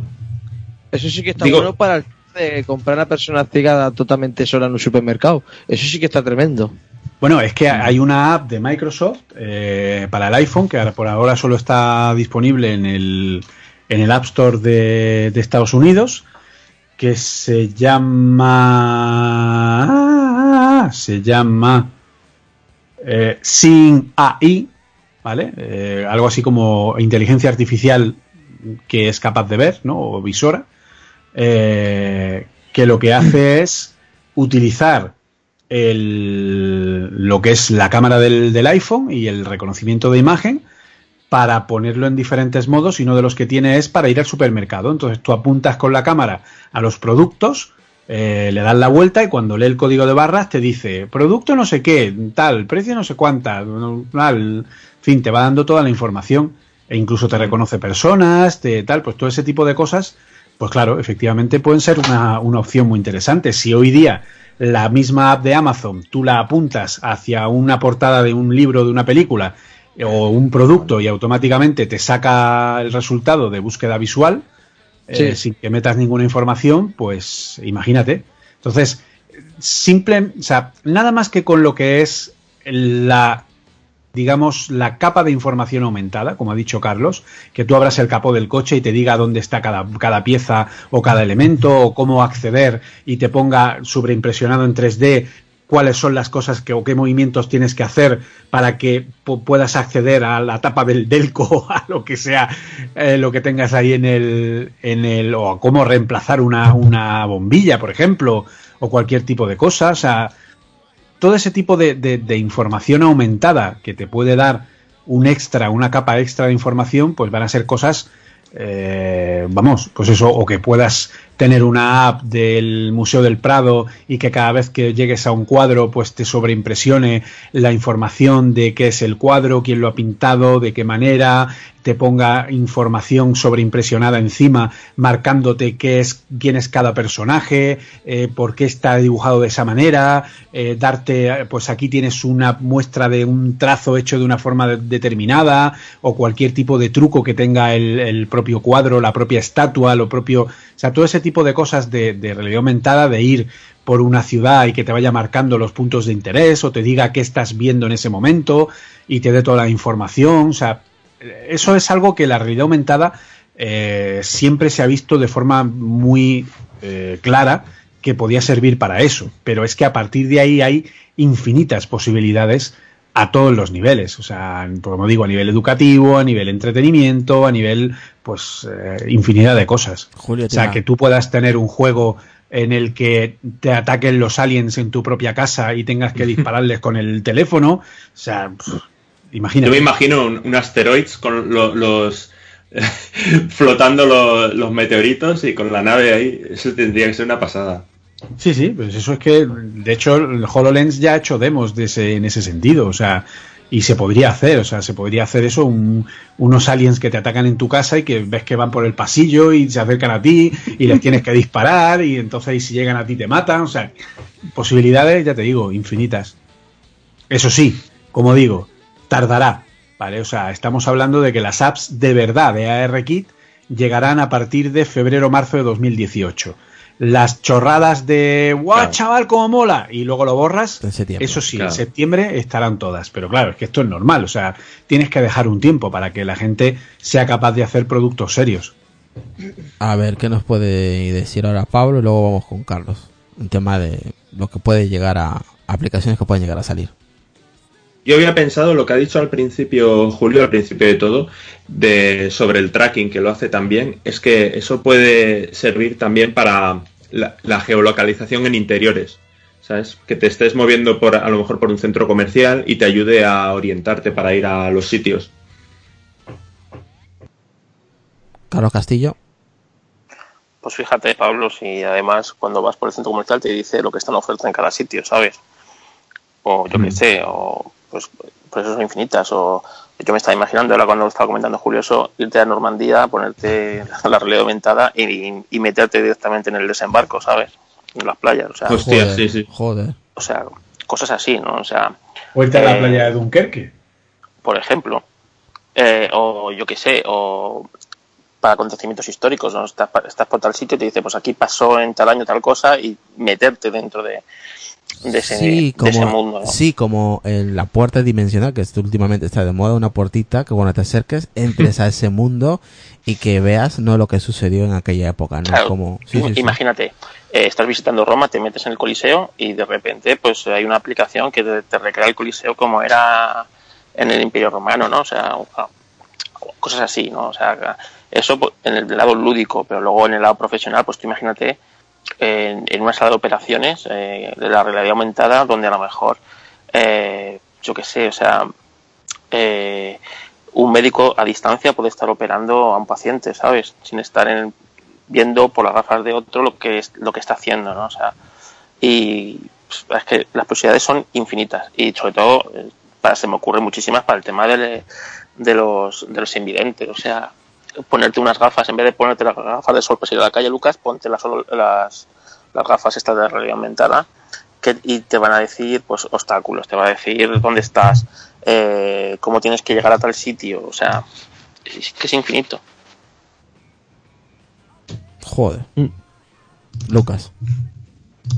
Pues yo es que me quedo con eso que ha dicho Carlos ahora, ¿no? Yo sé que eh, para lo que es en términos de accesibilidad es eh, baja visión o visión nula. Que es- Ponte mute, Pablo, que se escucha el teclado. Se escucha. pu, pu, pu, pu, pu, pu. Yo Vale, pensaba que era la mujer de Lucas, que le estaba dando ahí por detrás con el palo. No, no, no. No, lo que iba a comentar, si no se ha escuchado, que me quedo con lo que estaba comentando Carlos, ¿no? Porque como en este caso va vinculado a lo que es la ceguera o visión baja, eh, sí que se sacará muchísimo provecho. Lo malo sería el precio que sacase, en este caso yo creo que sería Apple, ¿no? ¿Qué precio sacaría? Supongo que será un poquitín elevado, no tanto como la solo lens, pero sí que eh, una tercera parte por ahí más o menos, entre 500 y 600 pavos. Y sí que lo Sí, pagaría por Yo ando por ahí. Fíjate, te iba a decir eso, 500, 600. Mm. Es el precio que yo le veo. Porque tienes que tener en cuenta que en parte va a ser un iPhone, eh, iPhone barra iPad barra dispositivo de Apple, eh, tendrá las cámaras, que en ese caso sí tendrá dos, iguales para hacer mapeado 3D, el sensor láser. 500, 600 y a lo mejor, fíjate, a lo mejor hasta nos sorprende y es algo más barato. Depende del coste de la tecnología. No sé, mira lo que ha costado, mira lo que cuestan los, los HomePod. Y, Sí, 400 y algo, pero los HomePod eh, tienen algo que nosotros no habíamos visto en su momento, no habíamos intuido en su momento y que justifican ese, ese, ese poco más de precio sobre el que habíamos calculado. Es decir, nosotros habíamos supuesto que el HomePod era un altavoz inteligente, que tenía Siri, que tenía eh, un procesador A9 o A8, no, A8 tiene, eh, como el Apple TV de cuarta generación, el que tenemos ahora mismo en, eh, con apps. Eh, pero lo que no sabíamos es que era un altavoz de música con unas capacidades acústicas, con seis tweeters, con nueve vías de no sé cuánta, en- en circulares, con detección de la, de, la sonoridad de la sala, con capacidad de unirse a varios a la vez, de para mapear, eh, o sea, la leche en verso. O sea, entonces, claro, tú comparas eso con un Sonos de la misma gama y es que el Sonos es más caro que el de Apple, ojo. Entonces, también esto es como que, que fea es, bueno, depende con quién la compares. Entonces, pues esto es lo mismo. Es que caro es, bueno, pues depende con que lo compares. Los AirPods son caros, pero es que resulta que los mismos alta, los mismos auriculares de misma gama de Samsung inalámbricos son más caros. Entonces, ¿qué es caro? Sí, sí. Exactamente. Sí, sí. Pero el tema, es- lo bueno sería de, como ha comentado Carlos, ¿no? El tema que yo vaya por la calle, me ponga las gafas y me vaya diciendo cosas. Yo sé que hay algunas aplicaciones que sí que están vinculadas con el tema del GPS eh, que sean accesibles, eh, pero si se implementasen con el tema de la realidad eh, aumentada, estarían muy bien porque son GPS que hacen seguimiento de donde tú estás y tipo como Lazus o Blinsquare que, o Foursquare que también hace un mapeo así con el tema de restaurantes y tal. Y Blinsquare con el tema de calles, paso de peatones y todo. Y si encima va implementado también porque dentro con dentro del supermercado es más difícil. Tienen que haber barreras sea, valijas de, de e-bacons para que en las gafas de realidad eh, aumentada también tenga su funcionamiento. No, porque lo hace por cámaras, lo hace todo por cámaras. Y Ah, te mapea vale. todo por cámaras. Entonces, a ver, habrá mucha gente que estará diciendo, bueno, pero es que son invidentes, ¿cómo van a usar realidad aumentada? Bueno, es que la realidad aumentada como tal lo que hace es que te, por ejemplo, tú miras y te ve que tienes una tienda, un Starbucks a 100 metros por delante, o que estás andando y te pasa alguien por delante, o que estás, fin, o sea, toda esa información tú puedes verla o puedes oírla, que es el caso tuyo. Yo Entonces, pregunto. si te, si te la dice, pues toda la realidad aumentada, aunque tú no la veas, tiene todo el sentido porque la información que se extrae de la realidad aumentada también es útil siendo oída. Yo pregunto. Eh, exacto. ¿Puede- Ah, el tema Julio, que es una conversación que estábamos teniendo con Jorge ahí en el chat de Diapeliano, los accesibles, ¿no? El tema del sonido de estas gafas ¿Tú crees que será del sonido cloquear o, o no? Eh, no, eso será unos auriculares tipo...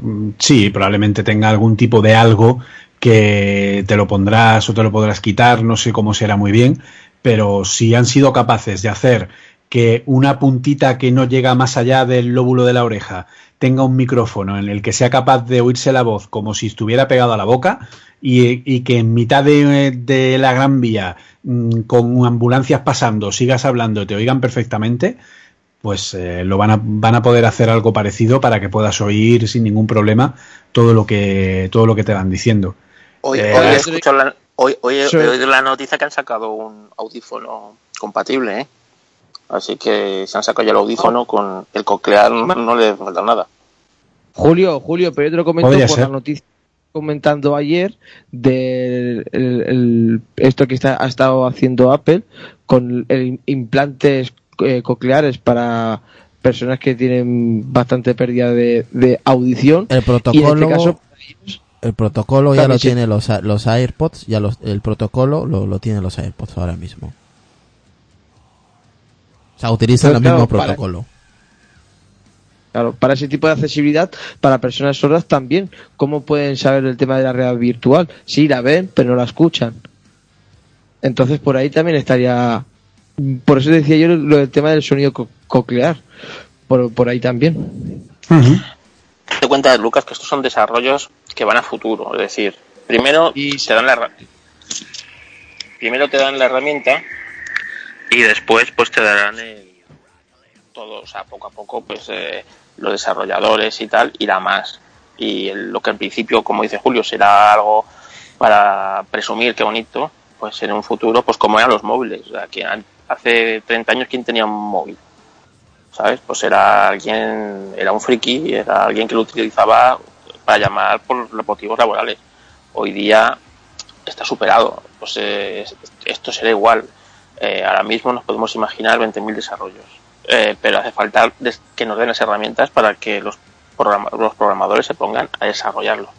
Y de ahí, pues es que es un campo infinito. O sea, que escuchen personas eh, que no escuchan, que vean personas que no ven. O sea, ayudar a todas esas personas con la realidad aumentada es, o sea, va a ser algo que en poco tiempo se va, se va a ir viendo y siempre va a ir a más. O sea, que desde aquí, o sea, las posibilidades, ya digo, para mí son infinitas. O sea, lo que, lo que se le ocurran a los desarrolladores y, y- o sea, es que es infinito. Sí, sí, no, estoy totalmente de acuerdo contigo. Y a ver, Julio, algo más que nos que nos dejes ahí apuntado sobre esta, esta tecnología. Lo veremos eh, ya en breve o, o sí, en septiembre has dicho tú, ¿no? Cuando salga iOS 11, porque requiere Sí. iOS 11 sí o sí. Sí, claro. Entonces ahí podremos ver todas las capacidades, incluso podemos hacer prototipos en Swift Playgrounds, que también tiene la, eh, lo que es eh, la librería cargada, obviamente. Y bueno, pues la verdad que es un primer paso. O sea, lo que tenemos que entender es que esto es un primer paso. Un primer paso de demos muy bonitas, eh, pero que esto requiere un tiempo, requiere un trabajo y esto es una primera versión y vendrá una segunda y vendrá una tercera y vendrá una cuarta y todo esto tendrá una evolución y los procesadores gráficos serán cada vez más potentes y habrá más eh, nuevos algoritmos que permitan un mejor, mejor reconocimiento de las imágenes y una mejor integración y un mejor mapeado y mayores capacidades. O sea, esto es simplemente un primer paso de que bueno, que puede ir, pues eso, que, que, está ahí al llegar. Pero a mí lo que lo que no me gustaría, eh, pero bueno, es que normalmente siempre tendemos a lo mismo y de hecho aquí va a haber también una... Yo creo que este puede ser, a lo mejor no sé si podría llamarlo el primer gran Sigma, podría ser, eh, pero aquí va a haber una división bastante importante, ¿vale? Porque Android eh, se va a quedar atrás. O sea, Android no tiene la capacidad de hacer lo que Eh, hace ARKit. ¿A qué te refieres con quedarse atrás? Sí, o sea, a ver, ARKit es como es porque es una librería creada por Apple, que está pegada a su propio hardware, que aprovecha las capacidades de su propio hardware, un hardware que está más que demostrado que es netamente superior en capacidad a los procesadores. Todos sabemos que el procesador del Samsung Galaxy S8 está por debajo en algunas métricas de los procesadores A9 de los iPhone 6S y 6S Plus, que son lo mínimo que se necesita para que ARKit funcione de manera fluida y bien. Vamos, que funcione directamente. Entonces, si el punto de entrada en Apple es un procesador que ya gana a lo más potente que hoy día hay para Android, ¿qué tiene que, ¿a dónde tiene que llegar Android y con qué dispositivos para ser capaz de tener solo la potencia para hacer lo mismo? Pero claro, no es cuestión de que tenga la potencia, es cuestión de que tiene que haber una librería que haga eso. Una librería que alguno dirá, no, no, es que ya hay librerías como Buforia, eh, Unity, no sé qué. No, no, perdonen. Esas librerías funcionan mal, funcionan mal comparado con ARKit. ¿Por qué? O comparado con HoloLens. ¿Por qué? Porque, bueno, funcionan bien si los usas en HoloLens, porque creo que Buforia lo puedes usar en, en HoloLens también. Y seguramente en algún momento funcionará también con ARKit como, como render, ya que ARKit permite poner cualquier render al servicio de la propia librería, ¿no? Pero lo que la gente tiene que entender es que no todos los móviles son iguales, es decir, un iPhone no es un iPhone ni es más guay ni es más super guay porque sea más caro, no, es que un iPhone es un dispositivo que tiene una capacidad y una potencia que no la tienen la gran mayoría de, móviles que hay en el mercado. Entonces lo que no podemos pretender es pensar que mi móvil Android de 100 pavos o de 200 va a ser capaz de hacer realidad aumentada. No, no tiene la capacidad. Ni siquiera cuando nos bajábamos el Pokémon Go la tenía. Y dispositivos Entonces, como el Samsung S8, por ejemplo, eso sí podrán realizarlo. El Samsung S8 podrá hacerlo por capacidad. El problema es que alguien tiene que hacer una librería que en este caso solo va a poder funcionar en un Galaxy S8, lo cual ah, tiene que limitar la librería. Es decir, ¿cómo haces tú para que una para librería todos. de realidad aumentada sirva para todo? coloque una aplicación en Google Play y esa aplicación solo se instale en los Galaxy S8? Vale se va, ya, sí, encima se va eh, simplemente para, en vez que vaya para todo el mundo o para todos los dispositivos que utilicen Android, simplemente va, va a haber para un nicho solo, en este caso para el S8, porque va a haber gente que seguramente se centre en el S8 por potencia, pero para los demás ajo y agua. ¿A eso te refieres? Claro, o sea, es que vas a poder tener realidad aumentada en, procesa en móviles de, de, última generación, pues el OnePlus 5, el, el, Galaxy S8, el LG G6, los que son de última, última, última generación, ¿vale? Pero aún así, también tienes que tener en cuenta que ARKit está tirando contra una librería que es Metal, que es una librería que está pegada al hardware. Eso en, en Android no existe. En Android es OpenGL. OpenGL tiene una capa de renderizado que es infinitamente más lenta que Metal, bajo las mismas características de hardware. Bajo los mismos procesadores gráficos que los de Apple suelen ser de mayor rendimiento, OpenGL funciona mucho más lento. En el mismo procesador de Apple, el mismo, la, misma CP, la misma GPU de Apple, uh -huh. OpenGL es hasta tres y cuatro veces más lento que Metal. Y es en el mismo chip de Apple. Pues imagínate Joder. en un Android que no tiene la opción de ejecutar eso a ese nivel gráfico, porque como Android tiene que funcionar igual en una nevera que en un móvil de 100 euros que en uno de 800, pues ¿qué pasa? Que cuando necesitas algo que tiene que tener una capacidad muy alta, no puedes hacerlo. Porque ¿qué vas a hacer? Una aplicación para, para, colgar en Google Play que solo funcione en los Galaxy S8 y en los móviles de gama más altas, ¿cómo vas a detectar? ¿Le vas a hacer un, un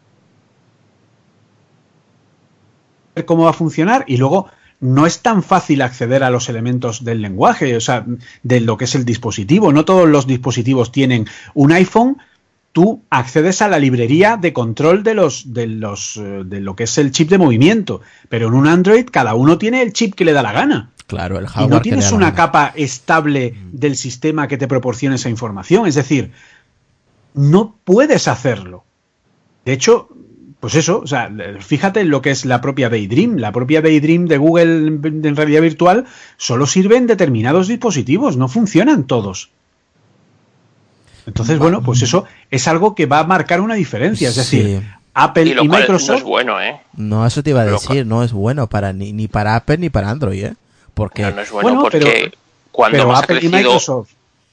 cuando más ha crecido eh, iOS es cuando Android le apretó las tuercas.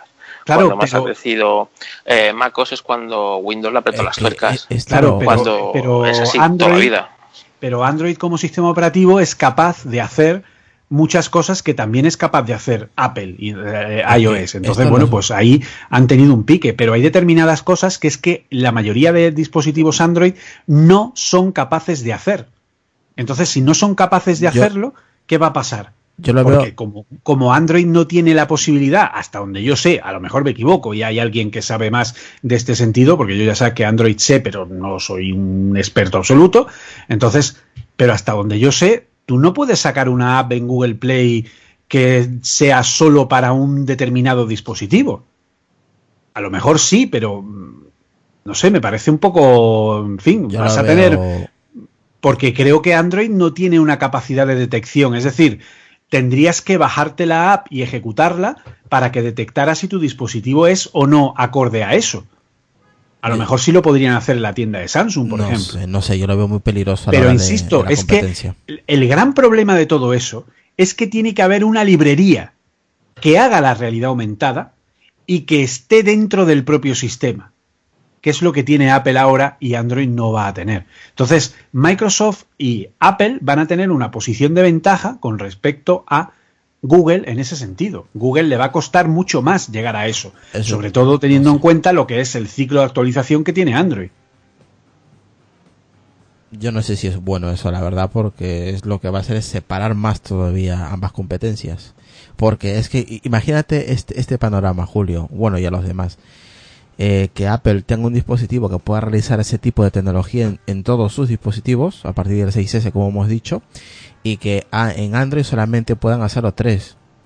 O sea, tres de la gama que hay del mundo de Pero Android. es que eso es así, es que eso es así. Eh, Entonces no hay, es una, es una desventaja operativa porque la Es- tecnología no da para más. es una desventaja Pero aún muy así, grande. Tú fíjate lo que te digo, es que también se mezcla el que, mm, a ver, Microsoft sí va a tener la capacidad y va a haber una pelea de igual a igual.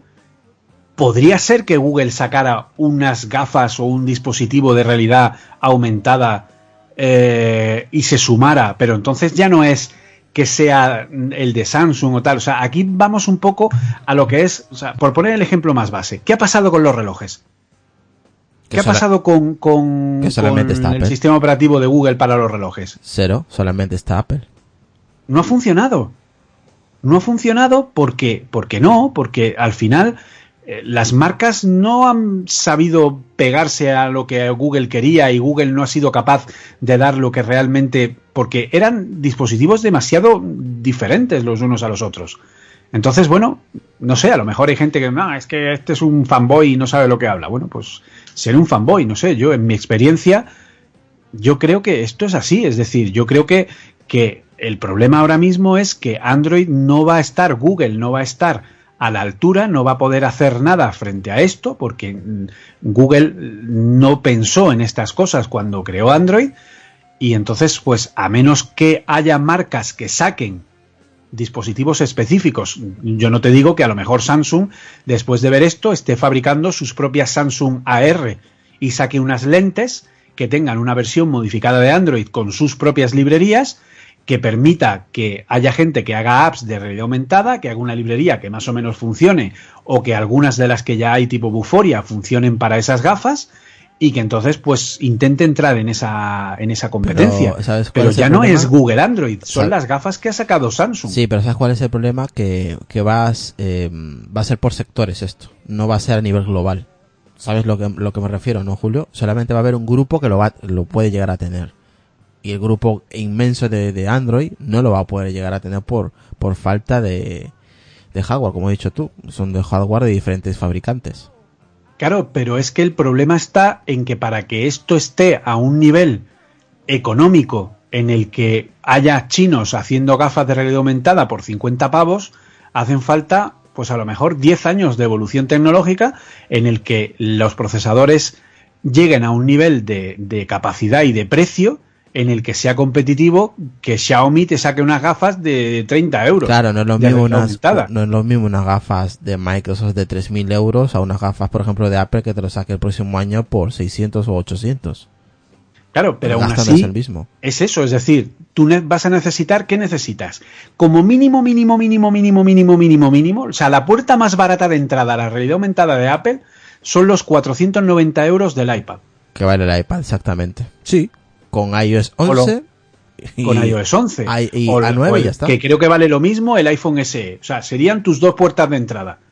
¿Vale?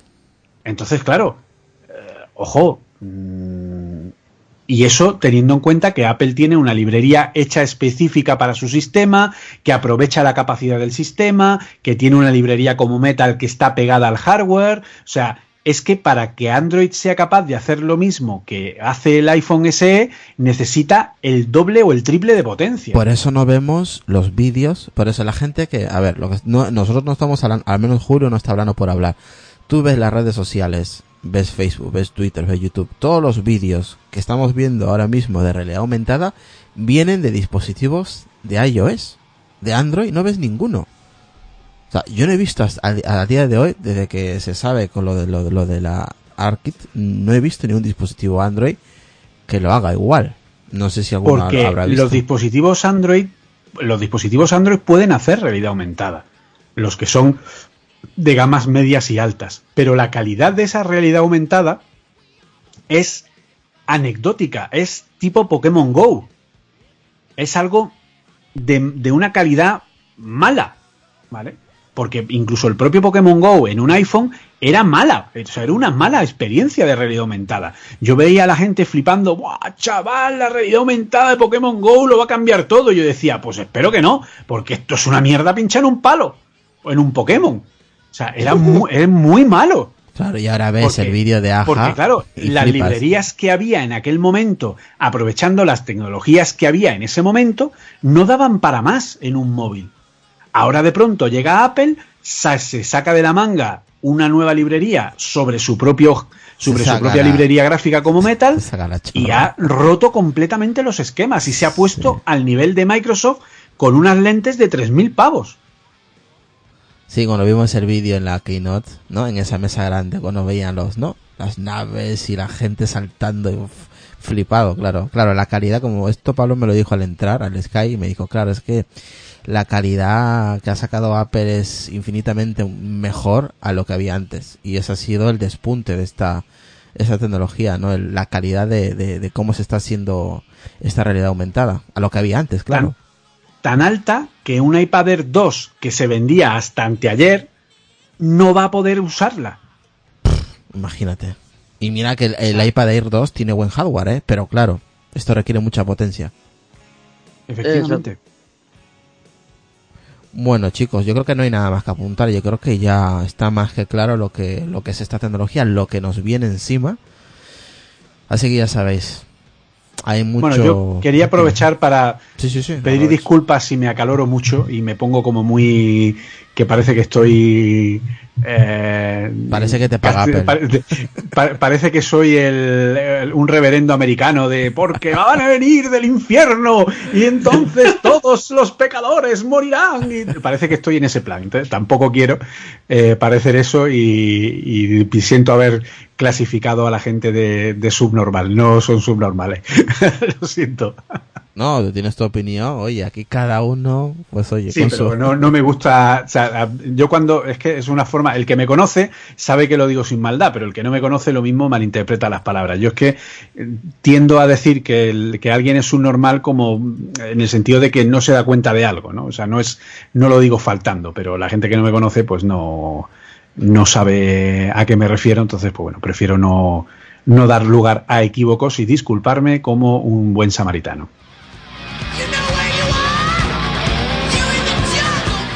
Bueno, ya sabéis que aquí tenéis toda la libertad de expresión. Aquí no nos guardamos nada. Eh, pero bueno, si, si tú crees que te has pasado de la raya con tu comentario, pues Sí. oye, pues que Por quedas, eso aprovecho y me disculpo. quedas, quedas perdonado, hermano, quedas perdonado. Pues nada, Gracias, vamos, vamos cerrando ya el episodio de hoy. Yo creo que es suficiente una hora y media para hablar un- eh, extendidamente sobre este tema, que seguramente hablaremos más veces, porque esto acaba de empezar. Es un mundo nuevo a descubrir y, y saldrán, cuando empiecen a salir aplicaciones de verdad, es cuando verdaderamente se va a hablar de verdad de esta tecnología y es cuando verdaderamente le vamos a tener más importancia de lo que es ahora, aunque la gente está flipando por la calidad y las posibilidades que tiene esta tecnología. Así que está bien de introducción una hora y media sobre ARKit. Ya haremos eh, seguramente especiales con, con, esta, con esta tecnología. Cuando vaya pasando el tiempo, pues también habrá Pero en más- la próxima puedo hablar de trigonometría avanzada o no? No, no, no, ¿O Tampoco me va a dejar. Eh, eh, eso, es, ese es tu podcast, que ya lo has hecho, con programación y trigonometría avanzada, tela. Así que eso está ahí en el episodio de Apple Coding, ahí lo tenéis. Lo voy a dejar aquí en la descripción de- del podcast por si se quieren sumergir eh, también en el mundo de la programación y de la trigonometría avanzada, como dice Julio, en, en Arquit. Tela, eh, tela. Eh, vamos, empezamos con Pablo. Pablo, red social y últimos comentarios referente al tema de hoy. Bueno, si queréis seguirme por Twitter, eh, mi Twitter es arroba pablovv72. Y, nada, un placer haber estado aquí en la conversación y me ha gustado mucho. Vale, muchas gracias Pablo por pasarte por aquí y nada, pues ya te llamaremos para, para otro episodio así de, de estas categorías, para que es tu punto de vista, tu opinión, que siempre es bueno escuchar la opinión de- del oyente, del escucha detrás, a ver qué es lo que piensa, ¿no? Sobre algún que otro tema. Así que nada, muchas gracias Pablo. Carlos Castillo, Refle Podcast, tu red social y tu podcast si quieres, venga. el podcast, tu podcast de fotografía. Pero antes de eso, quería deciros que si queréis vivir una realidad media aumentada, ir a ver Dunkerque en IMAX. Y lo vais a flipar durante hora y media. ¿Tú también la has Eh, ido a ver a, a Parque Sur? Eh, no, voy a volver a ir. Yo la vi en Kinépolis, pero voy a ir, a, voy a ir al, al IMAX de Parque Sur a verla. ¿Pero el que la viste? ¿En la sala de 4K? ¿En la de Láser Ultra? Sí, sí, sí, sí. ¿Y qué tal? Porque Pero- yo fui a Parque Sur. Y el problema que le veo a Parque Sur es que estaba demasiado alto el volumen. Es que, bueno, el, volumen es alto, ¿eh? Pero Pero aún así, a nivel de, de imagen, la calidad era bestial. es brutal. La película en sí es brutal. O sea, eh, cómo te cuenta la historia, cómo te va llevando, cómo te narra los hechos y cómo confluye toda la historia en un punto. O sea, De es, Nolan. es ¿no? Nolan. Nolan. No se puede, Y no se claro, puede decir más. y, y la banda sonora de Y- Hans Zimmer. La banda sonora es, pues, Franz Zimmer. O sea, que, que lo, lo- lo que se ponga, pues, mm, lo va a hacer bien. Y donde hay que verlo realmente, el único sitio en España que lo proyectan tal cual se rodó, cual- tal cual está pensada la película, es en Barcelona, en el IMAX de Barcelona. La sala tiene- fenómena. Sí, que tiene tecnología de 70 milímetros. De proye- Eh. Ojo, proyección analógica, no digital. Por supuesto.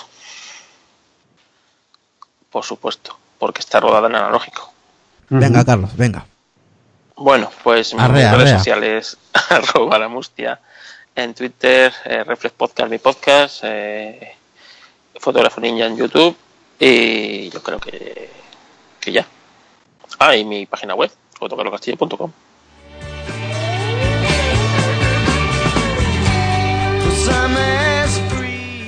Lucas, Pues eso, en Twitter como arroba por la Lucas, los viernes en el borde de la cama, algunos miércoles y todos los domingos en Voces Nocturnas, y aquí en Aperianos, por supuesto, y cuando se graba en Apuas.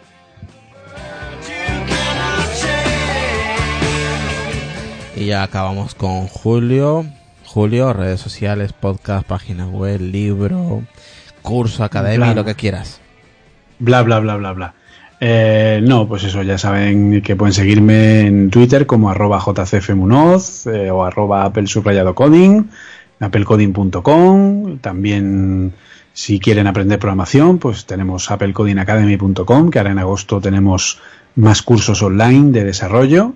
Eh, y de hecho, con la gran ventaja de que si son alumnos nuestros, eh, tanto para los antiguos alumnos que ya hemos tenido como los nuevos que entren, pues hemos cerrado un acuerdo con una gran con un gran reseller en España, con Rosely Mac, y entonces pues eh, nos han proporcionado una serie de descuentos muy importantes para la gente que quiera renovar o comprarse sus equipos, o sea, descuentos del 12% en los Mac, del 10% en los iPads, en fin, una cosa bastante interesante, todo eso por ser alumno de Apple Coding Academy.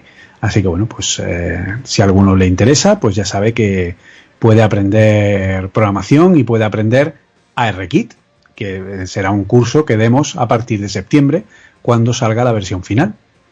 Así que poco más. Twitter.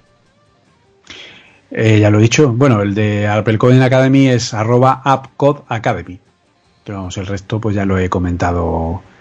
eh, lo he comentado todo. Y como siempre, muchas gracias por, por dejarme un hueco aquí para, para evangelizar, aunque me encienda de vez en cuando y empiece a proclamar y decir, ¿lo ves?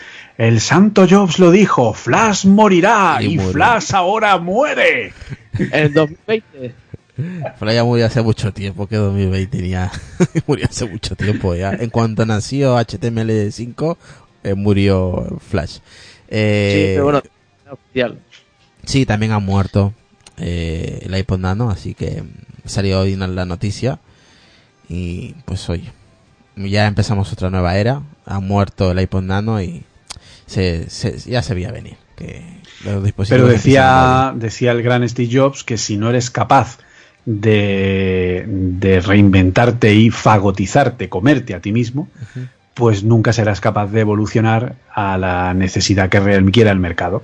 Apple ha sido capaz y ha sido muy valiente a ese respecto de saber que ha llegado el fin de una era, de la era iPod, que ya no tiene sentido, que la cosa ha cambiado y un producto que para él fue primordial. La base primordial y esencial y base, pues ha sabido cuándo destruirlo. Y yo sé que a Apple le pasará en unos años, cuando el iPhone, que ahora es el centro de todo su mercado. Tendrá que morir. pues tendrá que morir en pos de algo nuevo que saldrá.